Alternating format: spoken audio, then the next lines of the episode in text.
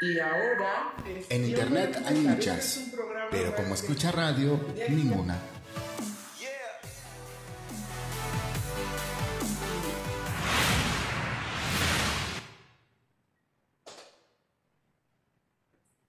Y empezamos.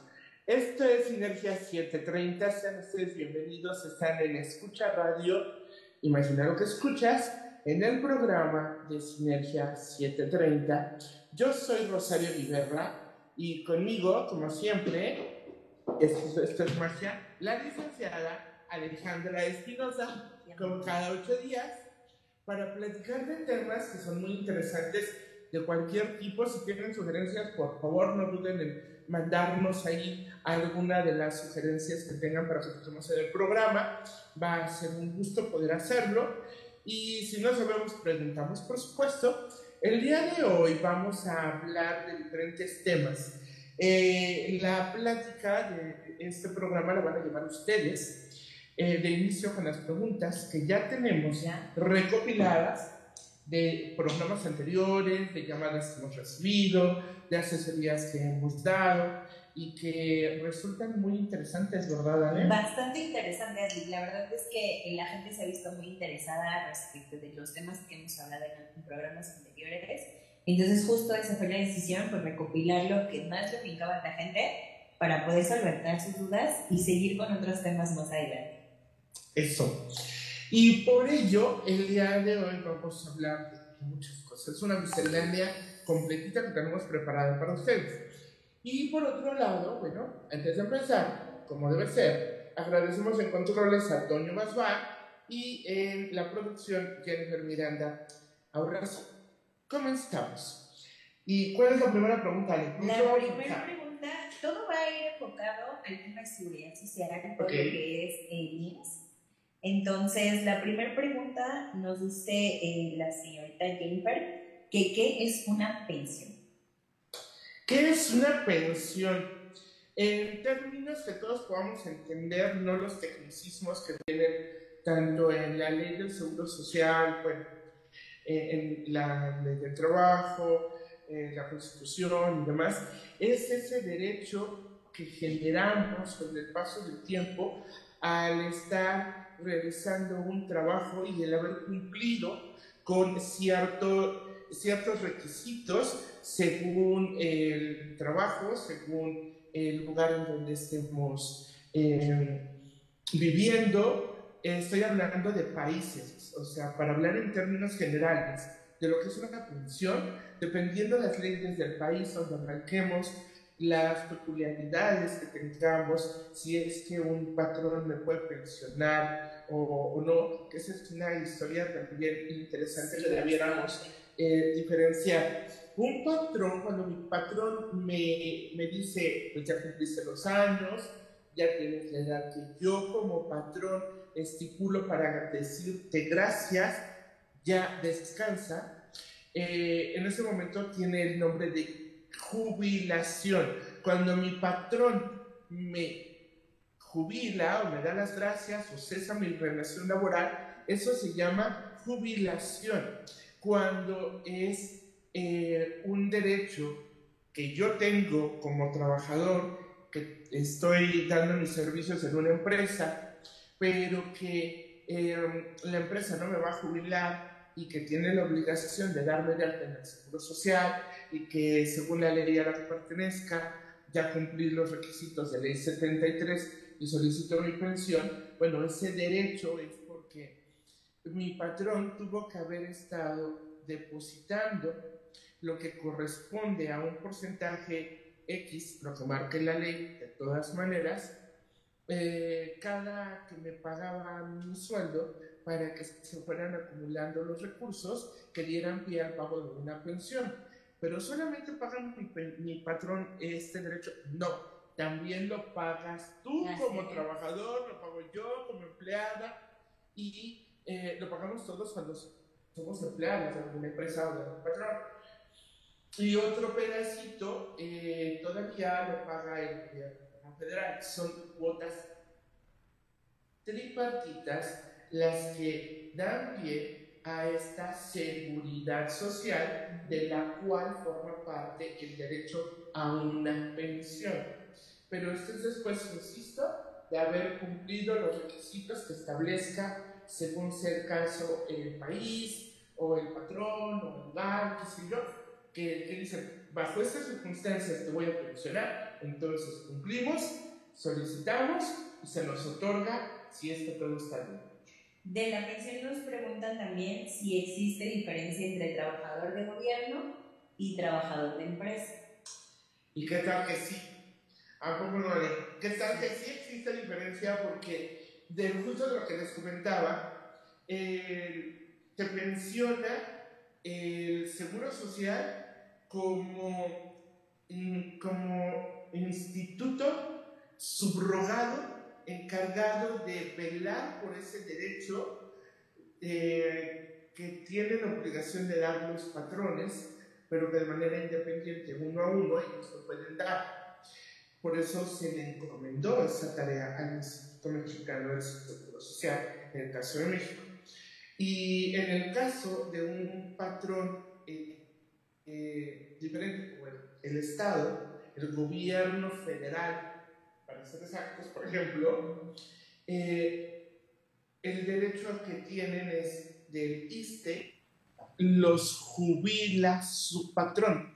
El mismo gobierno federal creó la entidad que se llama ISTE para darles seguridad social a sus empleados y una vez que cumplen con los requisitos que establecen en esas políticas del ISTE, uno de esos derechos es la jubilación.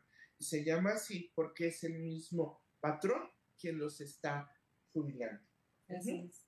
Sí, así es esa, esa relación. Y eh, también nos preguntan, es que tenemos muchas preguntas. ¿eh? Hoy, hoy es el día de todas. El día de muchas preguntas.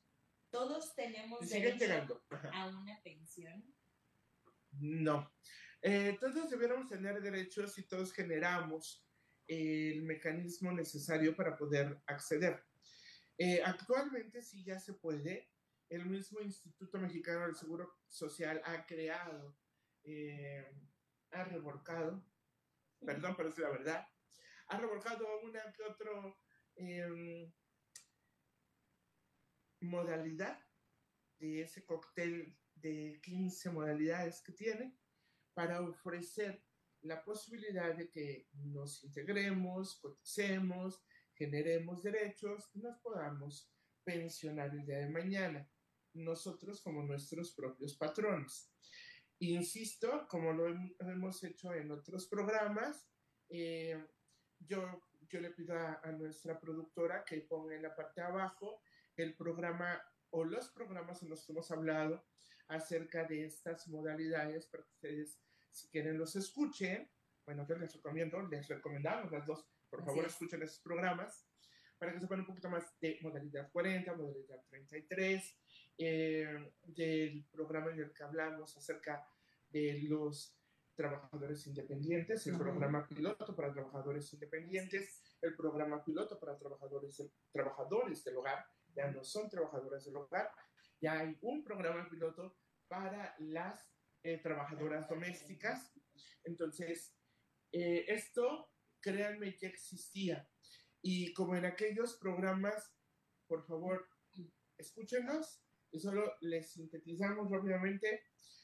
hay que poner atención en, en las letras chiquitas. Yo no digo que sea malo, al contrario, celebramos que nuestro país se estén tomando medidas. Sin embargo, también es cierto que hay que poner atención en las letras chiquitas que nos pueden meter el día de mañana más en problemas que los que podemos eh, llegar a solventar con los derechos que adquiramos. Em, y, por ejemplo, esos son los únicos mecanismos que podemos tener para, para una pensión. Pues no, hay otros, hablábamos de las cooperativas, por ejemplo, una cooperativa bien constituida.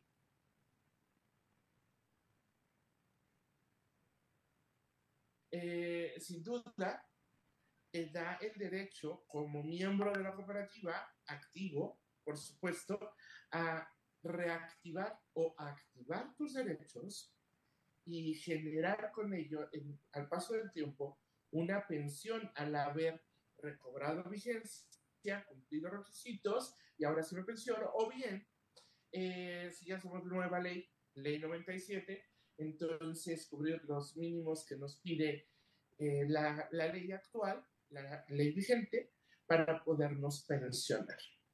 Pero sí, sí podríamos. Así es, y también digo, nada más para sintetizar, si estamos hablando ahorita, como lo comenté desde un principio, de ley de leyes, pues nada más que sepan qué tipo de ley son, si son ley 73 o son ley 97. ¿Y cómo sabemos, Ale? Con nuestro número de seguridad social, justo como lo comentaba anteriormente en algún programa, ya lo hablamos de esto, ya desmenuzamos un número de seguridad social, justo para que lo aprendieran, pero el tercer y cuarto dígito es el que nos dice nuestro número de seguridad social qué ley somos y con base en eso es ya como podemos saber si tenemos derecho o no a una pensión o a qué tipo de retiros que tenemos derecho. Es correcto, porque en ese tercer y cuarto dígito, ese segundo par, si es 96, sin tema, pertenecemos a la ley 73, o bien, dicho correctamente, somos generación de transición porque cuando se derogó la ley 73 todavía no teníamos los requisitos para podernos pensionar ni de edad ni de semanas, por ejemplo. Y eh, pues tampoco somos nueva ley porque no empezamos a cotizar a partir del 1 de julio del 97. Por eso somos generación de transición quienes aplicamos para, este, para esta ley. Pero... Que también ahorita, más adelante, vamos a desarrollar un tema que también tiene mucho que ver cuánto tiempo hemos cotizado con cada uno de esos números. sí. sí. pero ese, ese segundo par de su número de seguridad social es, su guía. Sí, claro. Ahora bien, la siguiente pregunta es, ¿qué es la pensión mínima garantizada? Y si es lo mismo que la garantizada. Híjole, no son lo mismo. Eh, vamos de nuevo, ley anterior, ley 73, generación de transición, tienen derecho, porque así lo marca eh, la ley del Seguro Social, a una pensión mínima garantizada como mínimo a recibir una vez otorgada la pensión. ¿Y a qué equivale? A un salario mínimo vigente al momento de el otorgamiento de pensión. Pero si yo soy ley 97, el gobierno eh, federal, con sus reformas, todo esto que se han hecho, eh, dijeron, ah, pues ahí les va, que estamos garantizando una pensión. Y por eso se le llama pensión garantizada, pero es una pensión que el año pasado, hace unos días, era de poco más de 2.400 pesos mensuales. Y pues, hay una gran diferencia entre 2.400 pesos que hace unos días valía poco más. Una pensión garantizada a un salario mínimo que sí, todavía se... Sí, claro. Entonces, bueno, sí, sí hay una gran diferencia. Ley nueva, ley anterior. Y todos los familiares, cambiando de tema radicalmente, es que hay muchas preguntas de nuevo, pero muy, muy versadas y ahorita vamos a desarrollar cada una. Todos mis familiares pueden asistir a consulta si yo estoy afiliado al IMSS. No, definamos todos, ¿verdad? Ah, o sea, todos. Eh, ¿Qué significa todos? ¿Quiénes? Eh, si yo, por el mecanismo legal que ocupe, me doy de alta en el Seguro Social en régimen obligatorio, entonces tengo derecho a inscribirme y tener atención médica, hospitalización, pago de capacidades, eh, una pensión por incapacidad, una pensión por vejez o cesantía o un retiro, si soy ley 97, y también tengo derecho a guarderías, eh, pero también por yo estar en régimen obligatorio, mi pareja, pareja, punto.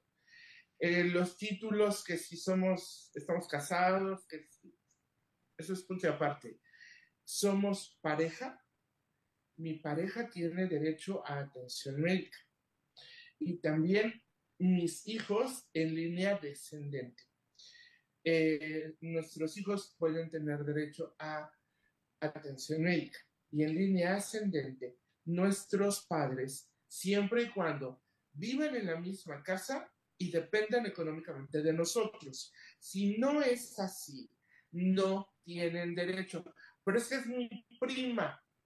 Pues sí, pero no. Es harina de otro costal. Pero es que yo tengo la tutela porque entonces hubo una situación. Entonces, sí, ah, la licenciada Alejandra. Realmente, sí, ya estamos hablando que esa persona, que en teoría puede ser una de dos, o menor de edad, o una persona en estado de intervención, es decir, en una persona eh, con alguna discapacidad que no se pueda valer por sí mismo y que alguno de nosotros como familiar eh, no directo hayamos asumido esa responsabilidad como eh, titular o como encargado de, o como tutor de esa persona, entonces ahí sí ya tendríamos que llevar justo ese documento oficial por parte de un juzgado en donde ya se nos otorga la tutela y que nosotros pues obviamente quedamos como responsables de esa persona y si ya la podremos inscribir directamente ante el Seguro Social, aunque de manera eh, consanguínea, se llama así, no sea de, manera directa familiar nuestra. Así es. Lo mismo puede ser en el caso de un tío o de un sobrino o de alguna persona familiar que sea de segundo grado, de tercer grado, ese tipo de cosas, debe haber un porqué tenemos la, el derecho o se genera el derecho a dar esa protección. Y generalmente siempre va a pedir el seguro que depende económicamente de nosotros, amén de las características legales que ya mencionó la licenciada Alejandra. Así es, y también eh, nos preguntan, bueno, también agregando esta situación, también se puede abuelos, tíos, eh, hermanos mismos que ahora se hagan cargo de la tutela de ese menor, sí, sí se puede. Eso eh, ya legalmente también lo hablamos en un programa. No hay restricción respecto de quién es quien pudiera quedarse a cargo de el menor o de una persona con discapacidad. Así es. La otra preguntita que nos tienen es, eh, ¿cuáles son los requisitos para una pensión por invalidez? Fíjense, qué interesante, justo, porque se va hilando. Eh, justo el ejemplo que mencionaba ahorita Ale al final va de la mano con esta pregunta. Se hila esta pregunta sin ser el único caso que esté relacionado con una respuesta a esta pregunta. ¿Qué pasa si hay en las personas que viven con nosotros eh, un, eh, está confirmado, está eh, decretado, se me fue la palabra, por parte del eh, instituto, por parte del médico del instituto, que hay un, mm, una discapacidad. Entonces, eh, si yo fallezco, yo soy el titular, yo soy la derechohabiente y mi hijo o mi hija tienen, eh, no sé, Asperger o síndrome de Down o algún padecimiento que les impide trabajar y valerse por sí mismos, entonces, ya que el instituto, un médico del instituto, eh, firmó, que certificó que existe esta, esta situación, en ese momento, si yo fallezco, mi hijo tiene derecho a una pensión permanente por viudez. ¿De acuerdo? Entonces, ¿cómo se van hilando las cosas?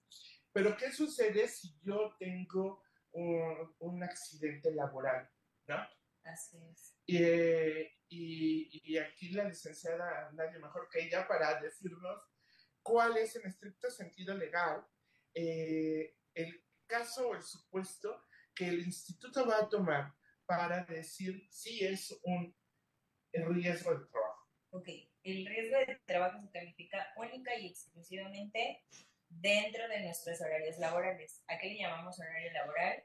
Es decir, del transcurso de la salida de nuestro domicilio hacia el lugar o centro de trabajo, dentro del horario laboral de nuestro centro de trabajo o de las actividades que tengamos, y el transcurso de salida de nuestro centro de trabajo hacia nuestro hogar. Todo ese lapso es el que se cubre si en algún momento pudiéramos tener un resto de trabajo. Todo eso se considera el traslado, tanto de entrada como de salida, y el horario dentro del establecimiento o de las actividades que tengamos destinadas para nuestra actividad laboral. ¿Y qué tal que si cuando yo voy de regreso a mi casa, salgo de mi trabajo y pues se me antojó pasar a comprar un pancito, saliendo de la panadería me caí y ya me fracturé? ¿Es riesgo de trabajo? Lamentablemente no, o sea, sí tiene que ser única y exclusivamente el recorrido o el transcurso que hacemos literal de nuestra casa, de, perdón, de nuestro trabajo a nuestra casa. Si en algún momento nos desviamos el camino, si decidimos pasar pues, con los amigos, que es viernes, y pues iba apenas a mi casa, no, lamentablemente ya no se considera riesgo de trabajo, es únicamente el trayecto, de hecho eh, existen médicos dentro del área del IMSS que se llaman medicina del trabajo, que es a donde nos van a mandar a, llamar para calificar ese riesgo, si es que nosotros insistimos que es un riesgo de trabajo, y justo nos hacen llenar una bitácora en donde viene la especificación de cuáles son las actividades que desarrollamos para calificar justo el que sí es o no es un riesgo. ¿Se dan cuenta? Así, simple. Mejor explicado, no se puede. Ahora bien, eh, ya generé eh, una incapacidad de riesgo de trabajo.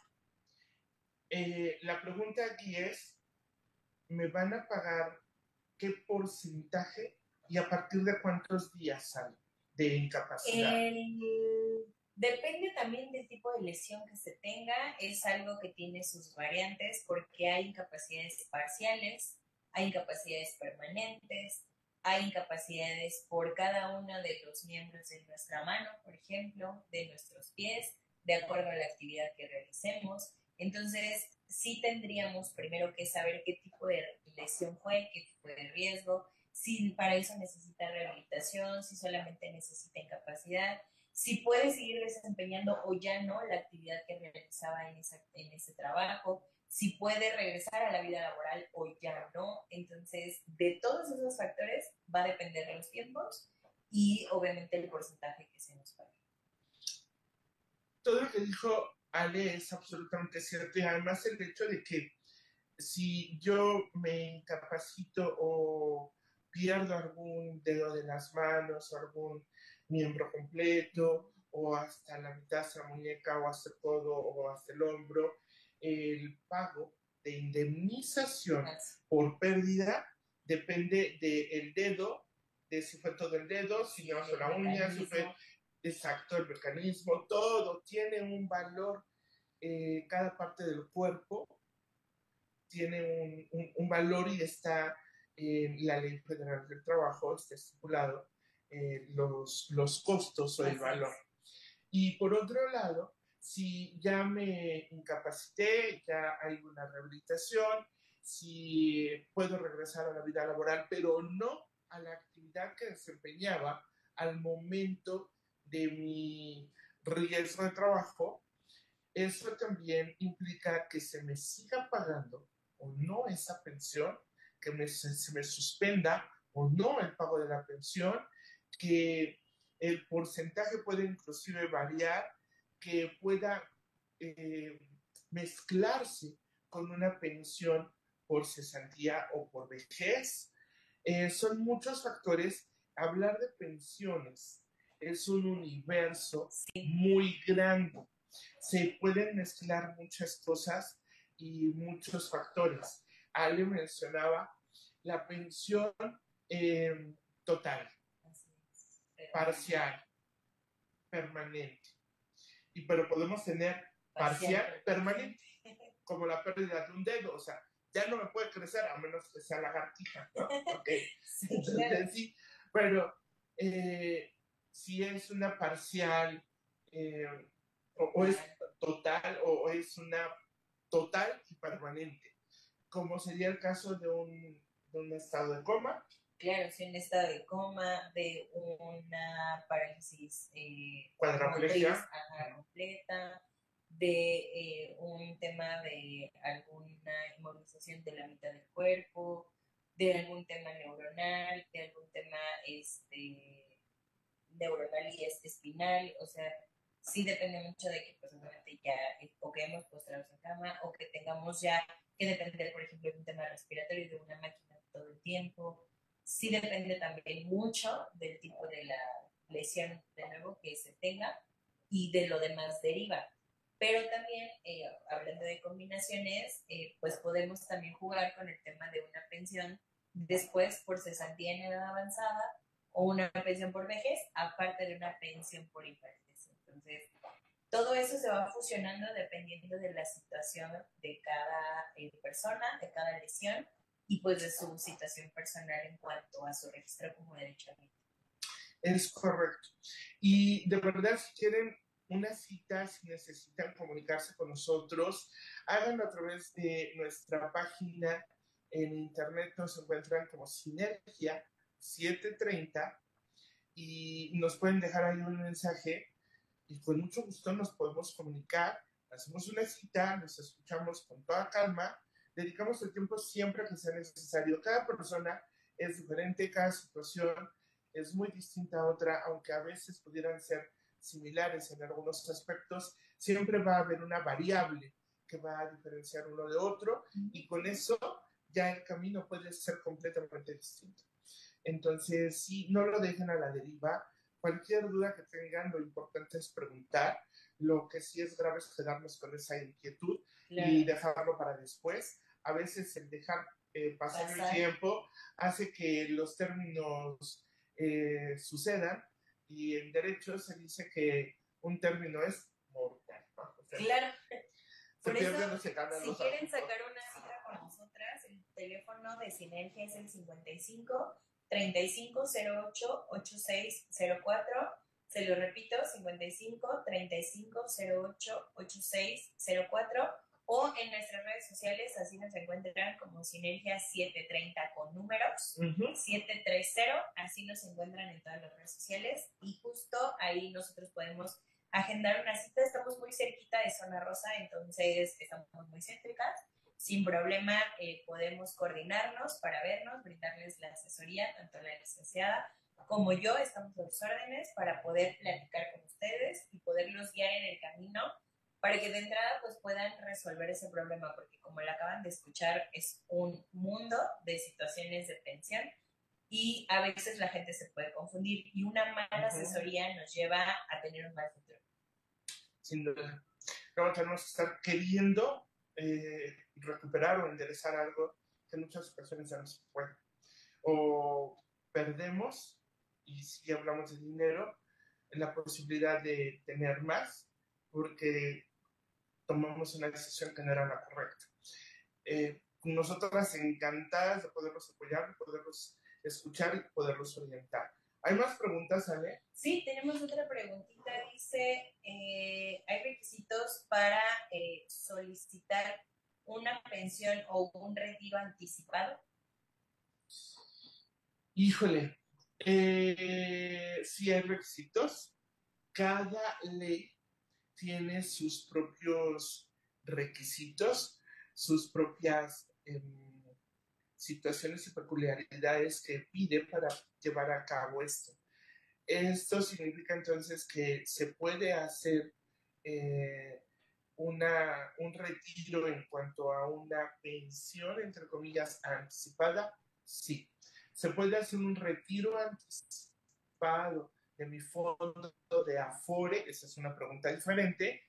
Eh, la respuesta sí también es sí pero tiene que ser, la recomendación es que sea de lo que hemos aportado respecto del SAR eh, en el renglón de SAR 9297, más no en el caso de ley 73, la parte que corresponde a cesantía, vejez, edad avanzada, cuota social y demás. Si nosotros llevamos a cabo el solicitar una pensión para retirar recursos, entonces nos estamos eh, quedando sin derecho a una pensión, porque ese rubro en específico de cuota social, cantidad, vejez y demás no se debe tocar. Ese dinero debe permanecer ahí porque es el que va a, a garantizar nuestra pensión de parte nuestra. Si nos lo van a dar pero nos van a dar poquito a poquito. Diferido. Diferido, ¿ok? Aparte de, no es lo único que nos van a dar, es aparte de lo que le toca poner porque está en la FORE y demás, eh, y el seguro social y todo esto, por supuesto que suma, pero esa es la parte que nos toca poner a nosotros. Porque no todos garantizan. Hay cuentas muy chiquitas de Afore y hay cuentas muy grandes de Afore, entonces no todos siempre es lo mismo. Hay gente que dice que por qué no eh, puede retirar eso si es su dinero ya ah, ¿no? Entonces, no, no es así. Existe, eh, igual lo platicamos en, una, en un programa anterior, de verdad vayan y escúchenos en los podcasts, porque mucha de la información que estamos ahorita tocando por encima ya se desmenuzó, pero en algún programa platicamos sobre las Afores y cómo se lee un estado de cuenta de Afore y cuáles son los rubros que vienen cubiertos ahí y entonces qué es lo que nos va a tocar en el momento en que nos toque retirarnos. En este caso, hablando directamente del retiro de recursos, pues sí, hay trámites que se tienen que agotar antes de llegar directamente a la FORE a querer retirarlo. Una de ellas es acudir a la subdelegación y solicitar, bueno, en este caso clínica, solicitar una negativa de pensión. Ok, pero vamos a seguir hablando ahorita. ¿Sí? Porque vamos a hacer una pausa rapidísimo, vamos, volvemos y no le cambien se vuelven a integrar. Esta es Sinergia 730, información que multiplica. Regresamos.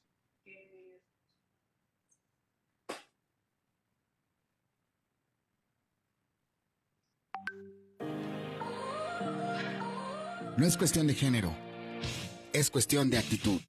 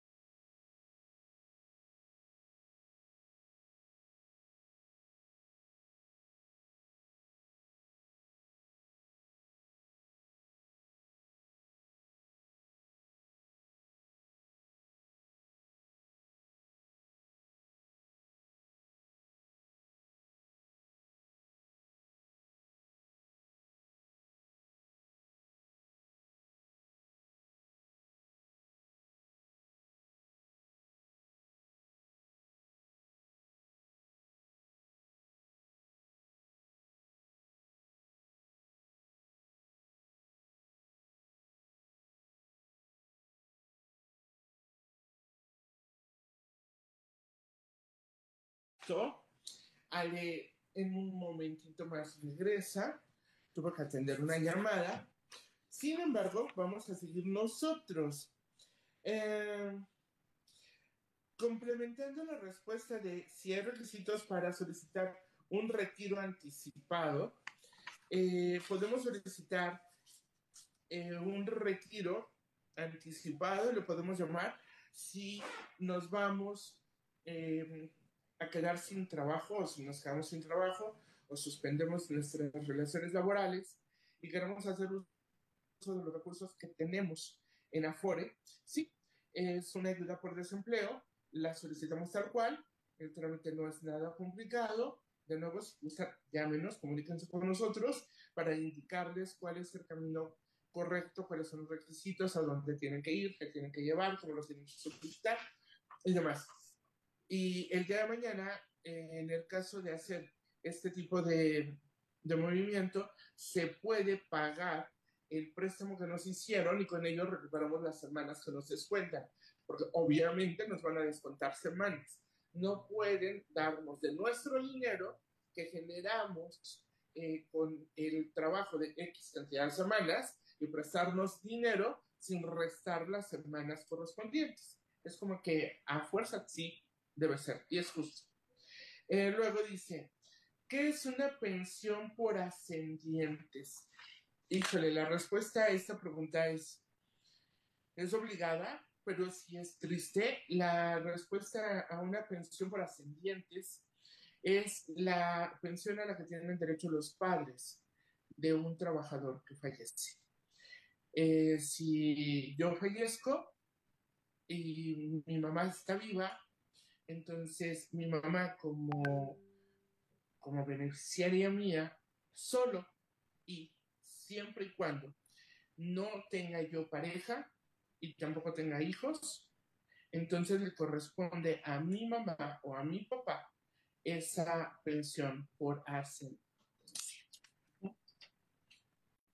Eh, es una pensión que es solamente del 15% eh, de lo que yo habría recibido como pensión.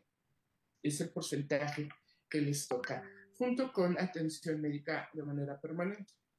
Luego nos preguntan, ¿ha habido cambios recientes y relevantes a la ley del IMSS? Sí, han habido varios. Pienso que esto sí podemos tocarlo en un programa completo. De hecho, eh, estamos empezando el 2023 y están entrando por varios cambios que sí vale la pena que vayamos desmenuzando de manera ordenada y puntual quizá un programa por reforma para que todo quede perfectamente entendido, porque no es cualquier cosa. Solo podemos mencionar rápidamente que en el área que más va a pegar, eh, hablando de seguridad social, las reformas, es en cuanto a modalidad coherente, por consiguiente también en lo que respecta a el punto de vacaciones, y de eh, la carga patronal. Eh, mientras más ganemos, mientras más contratemos un importe para pagar en modalidad 40, por ejemplo, más alto coticemos para otros, llámenlo como quieran, esto significa que menos participación del gobierno, eh, menos nos, menos nos toca a nosotros y más le toca al patrón Entonces sí es importante ver este tipo de, de reformas y de cambios que son relevantes y que nos impactan a todos. Mi pensión incrementará con la reforma de las cuotas obrero-patronales. Híjole, esa es una consecuencia de la pregunta anterior. Y sí, sí hay una hay un impacto. Cada caso, insisto, es diferente. No necesariamente nos va a beneficiar con un incremento. No es obligatorio que nos perjudique, pero pudiera ser que quedemos muy tablas o quedemos realmente por debajo de. Recordemos que año con año, esto es importante mencionar, año con año van a ser menos las personas que se estén pensionando y que sean generación de transición. Si bien es cierto que todavía faltan muchos años para que se acabe la generación de transición y solamente quede eh, ley 97, también es cierto que, pues sí, se va a ir acabando y poco a poco, año con año, va a desaparecer esa obligación por parte del gobierno federal y del instituto de estar subsidiando y no, honestamente, las pensiones que le corresponden a esta generación de transición. Y en el caso de la reforma y del incremento a una pensión, no, no es, no es obligatorio, no es un hecho, todo depende de las características de cada persona, de cómo cumpla con los requisitos que pide la ley y de una situación muy específica. No podemos generalizar, no debemos generalizar en este tipo de respuestas. Mi, y dice también, es cierto que como soy ley 97, no tendré una pensión. Es una pregunta muy interesante. En efecto, eh, no tenemos derecho a una pensión como tal, no calculada como estamos acostumbrados a calcular y a recibir en el caso de Ley 73 o generación de transición. Pero sí, en cuanto a lo que comentábamos al principio del programa, que somos en Ley 73 acreedores a una pensión mínima garantizada pero en ley 97 nos corresponde una pensión garantizada que es mucho menor.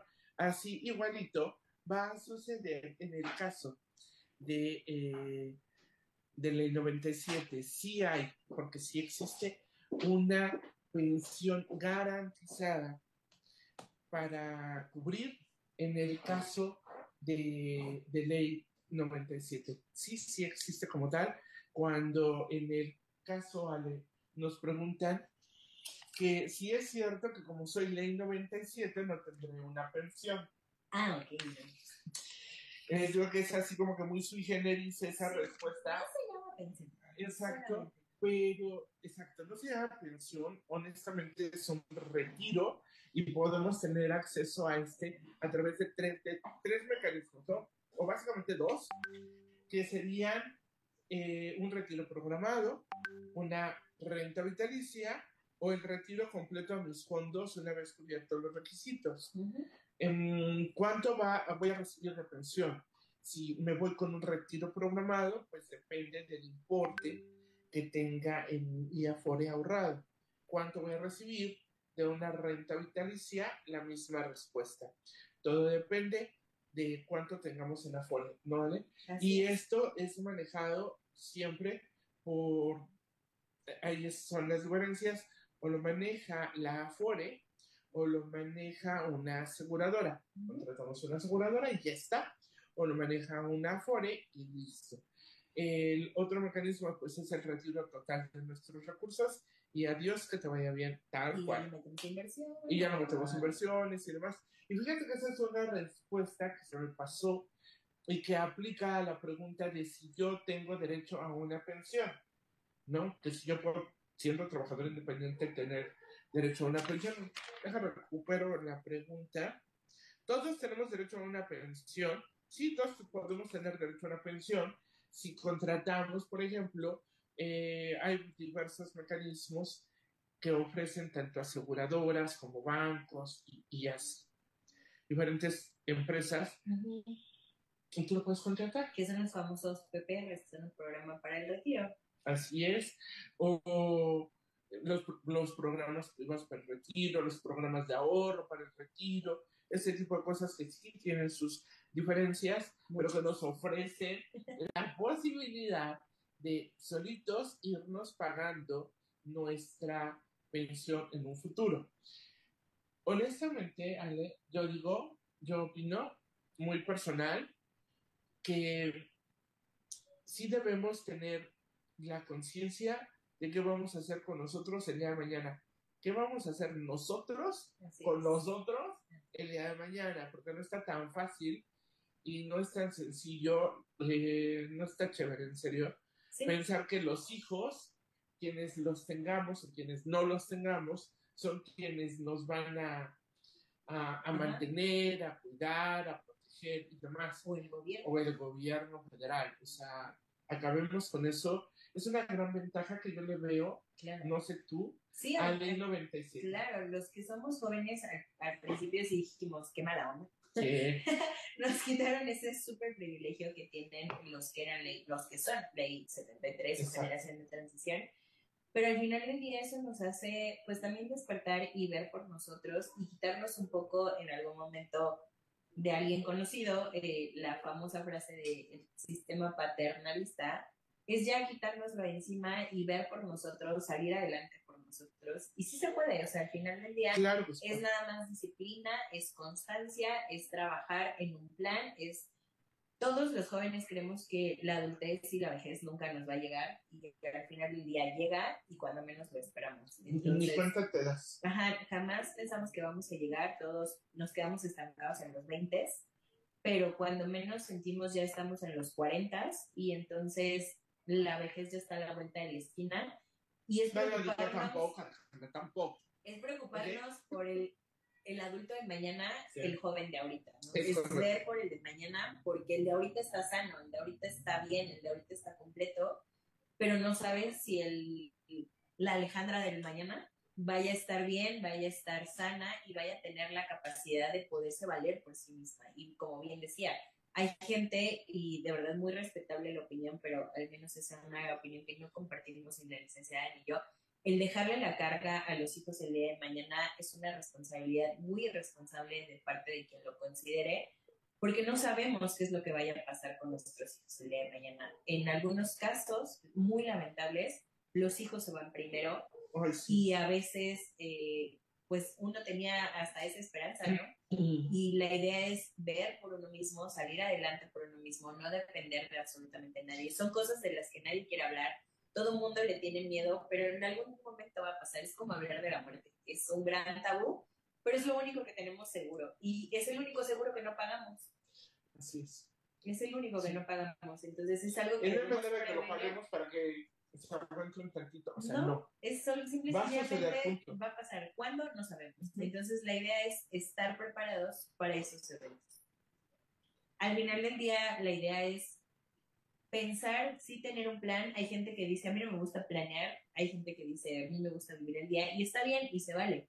Pero hay cosas que no podemos hacer de lado, como el retiro, como la vejez, y pues nada más es planear, pensar, aportar, y entre más tiempo tengamos para aportar, menos pesada se nos hace la carga para aportar, porque obviamente entre más cercano estemos a la fecha del retiro, más inversión es la que tenemos que hacer. En cambio, si desde nosotros, por ejemplo, en mi caso, que todavía pues no tengo familia, eh, chiquitos, gente que sí tiene hijos bebés, es desde ya. O sea, en otros países desde que nacen se les apertura una cuenta y empezar a aportar tanto para su seguridad social como para su educación, para que ellos el día de mañana ya tengan algo asegurado.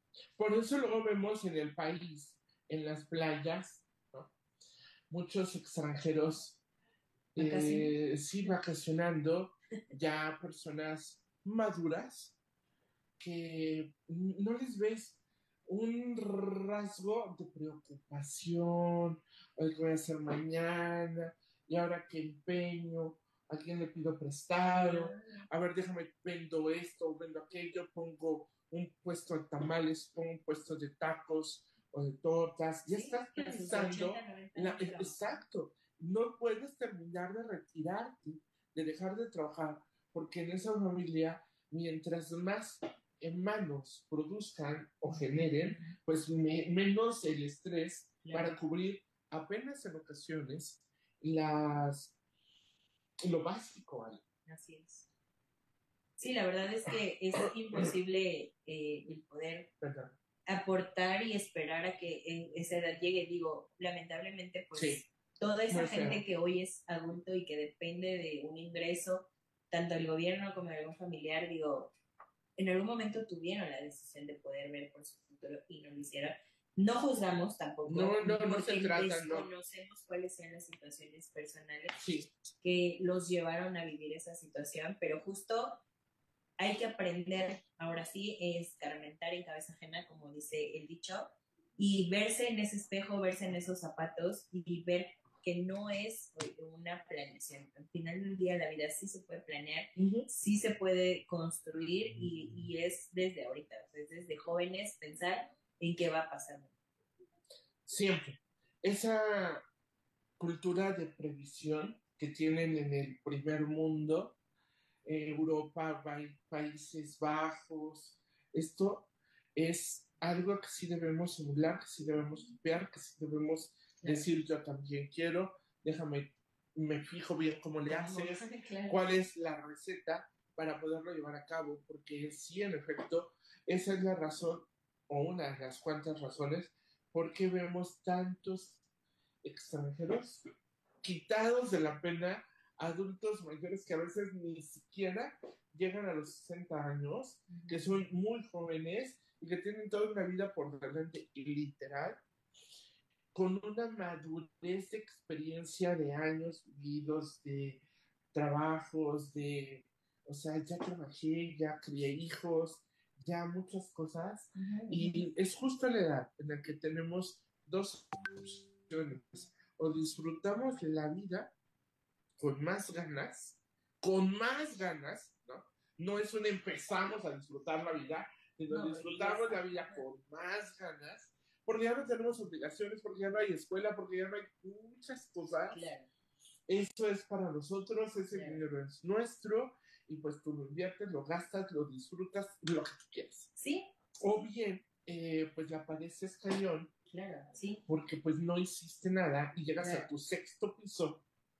Enfermo. Sin, con una mano adelante, otra atrás, sin pareja, sin ahorros sí, mucha gente le aterra el dejar de trabajar y el dejar de tener una vida productiva. Pero el retirarse no quiere decir el sentarse, enterrarse y ya no hacer nada.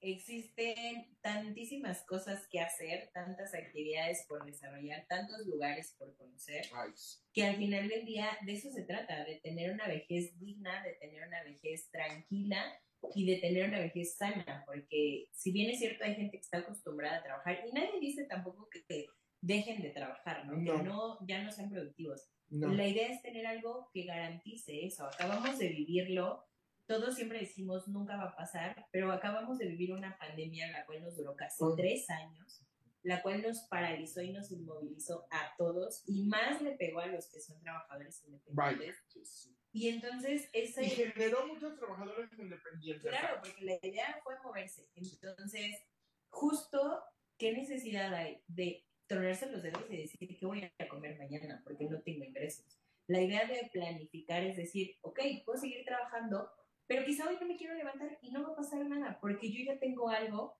que, que se me sustenta mes con mes, ¿no? Sí. Esa es la tranquilidad, eso es por lo que se espera y por lo que se debe de pensar planear. Completamente de acuerdo.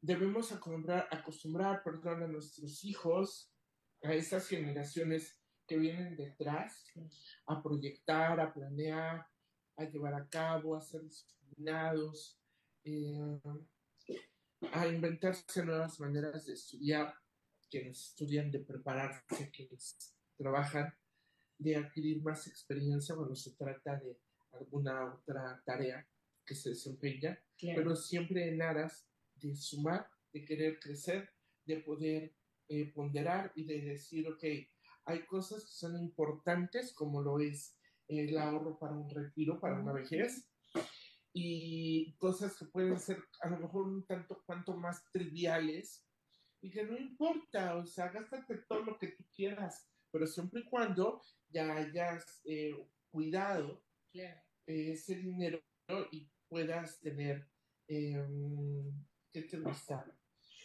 Hayas cuidado esos dineros y que tú puedas tener un, un, plan de ahorro para el retiro, que tú puedas tener una pensión, que tú puedas tener em, un hogar. Un hogar, que puedas tener a lo mejor una familia o no, pero que puedas viajar, pero que puedas estar tranquilo haciendo lo que tú quieras al sí, final. Sí, o sea, digo, quizá no con lujos, pero sí garantizar por lo menos la alimentación y la salud, que al final del día sin eso no podemos hacer nada más. Entonces, la idea es eso, que se haga ese plan, porque justo también hay mucha gente y el instituto también, o sea, hay que acercarse a las instituciones porque también ellos nos asesoran y nos apoyan. Hay mucha gente que desconoce, por ejemplo, que ser derechohabiente del instituto tenemos acceso a centros recreativos, a centros vacacionales, a centros de desarrollo cultural, a funerarias. A ver si entendí. Dices que tenemos derecho a centros recreativos o vacacionales, ¿como cuál? Como balnearios, por ejemplo. Como Huastepec. Como Huastepec, por ejemplo. ¿Y voy a pagar si soy derechohabiente? No. Bueno, dependiendo sí del servicio, pero sí, o sea, el, el, el, simple hecho de entrar implica tener un descuento. Es correcto, es correcto. ya, ya nos cobran menos Sí, o sea, ya no pagamos la entrada completa, pero sí podemos eh, recibir descuentos, ¿no? O sea, sí hay que cubrir un pago, tampoco es gratuito el acceso, pero quizá en algún momento hay algún evento o alguna situación que digan por temporada o por lo que sea, el acceso es gratuito, pero de entrada sí, vacacional, forzosamente sí tiene algún... Pero hay deportivos, por ejemplo, los que no tienen costo. Ah, muy bien. Hay deportivos, eh, están justo el, el, que era anteriormente el Feria, que era de parte del Sindicato Mexicano del Seguro Social, están por generar un convenio con el Seguro Social para que sea acceso gratuito al público. Ok. ¿Y tuvieron antes el Seguro Social?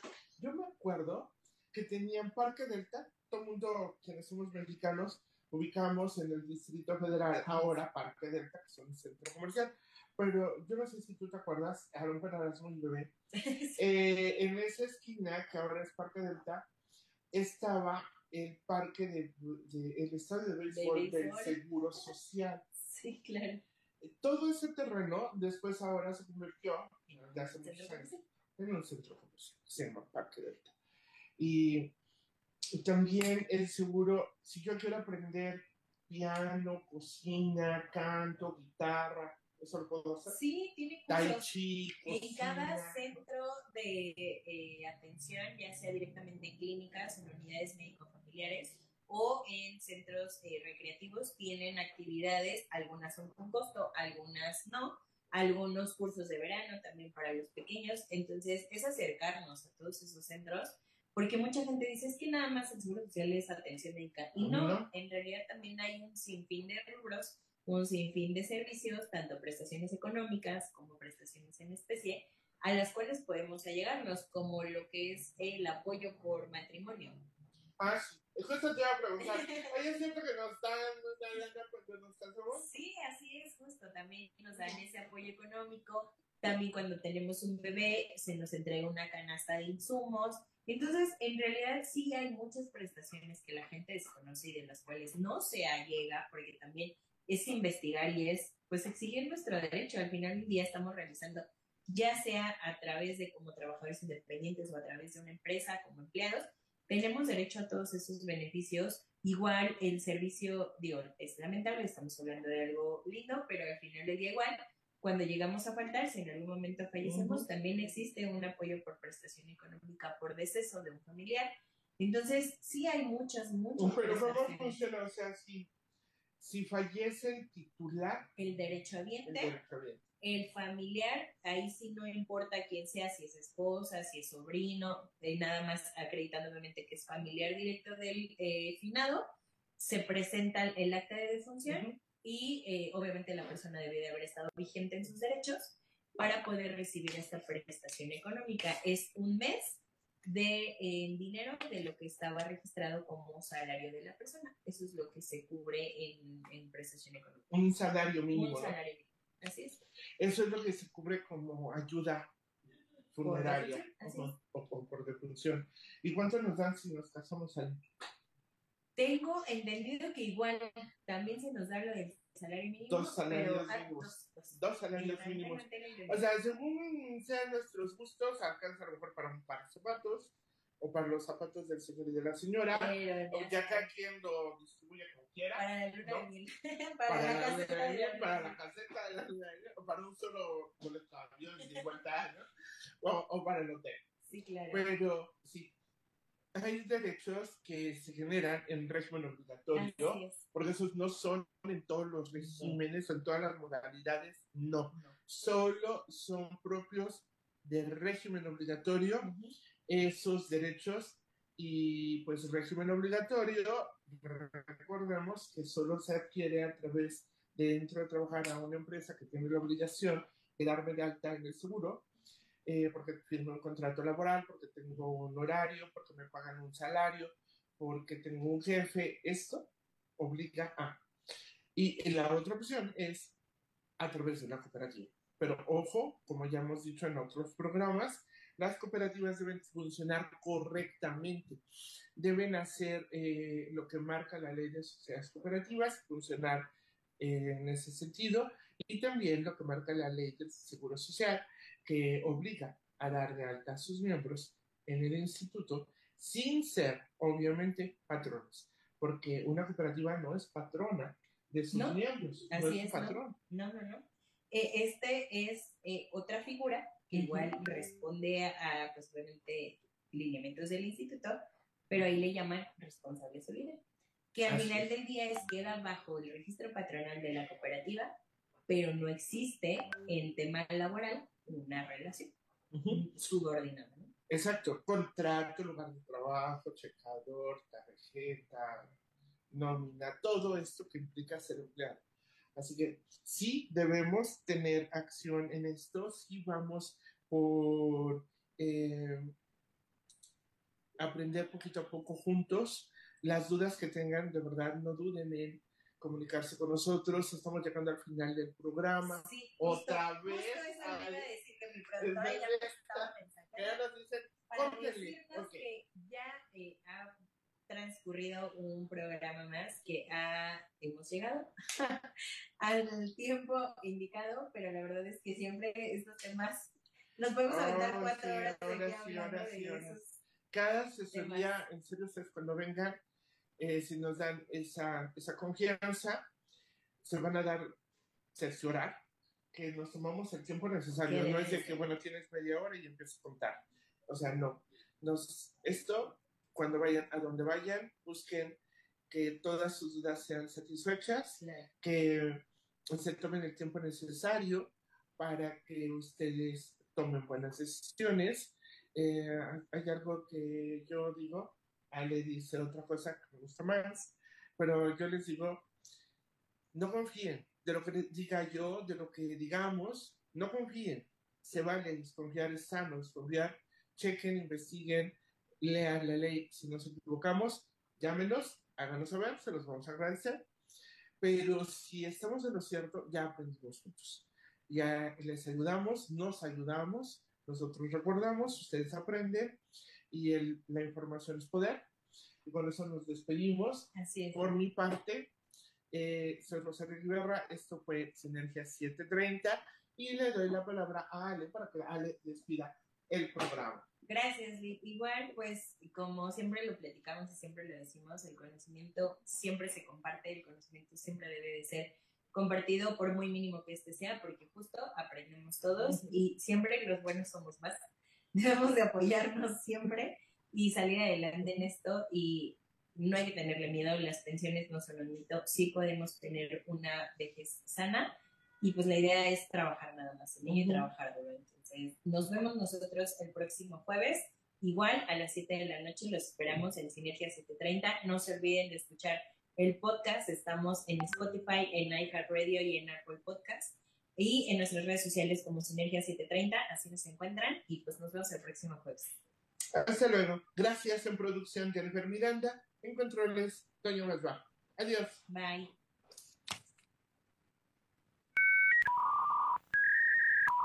En internet hay muchas, pero como escucha radio, ninguna.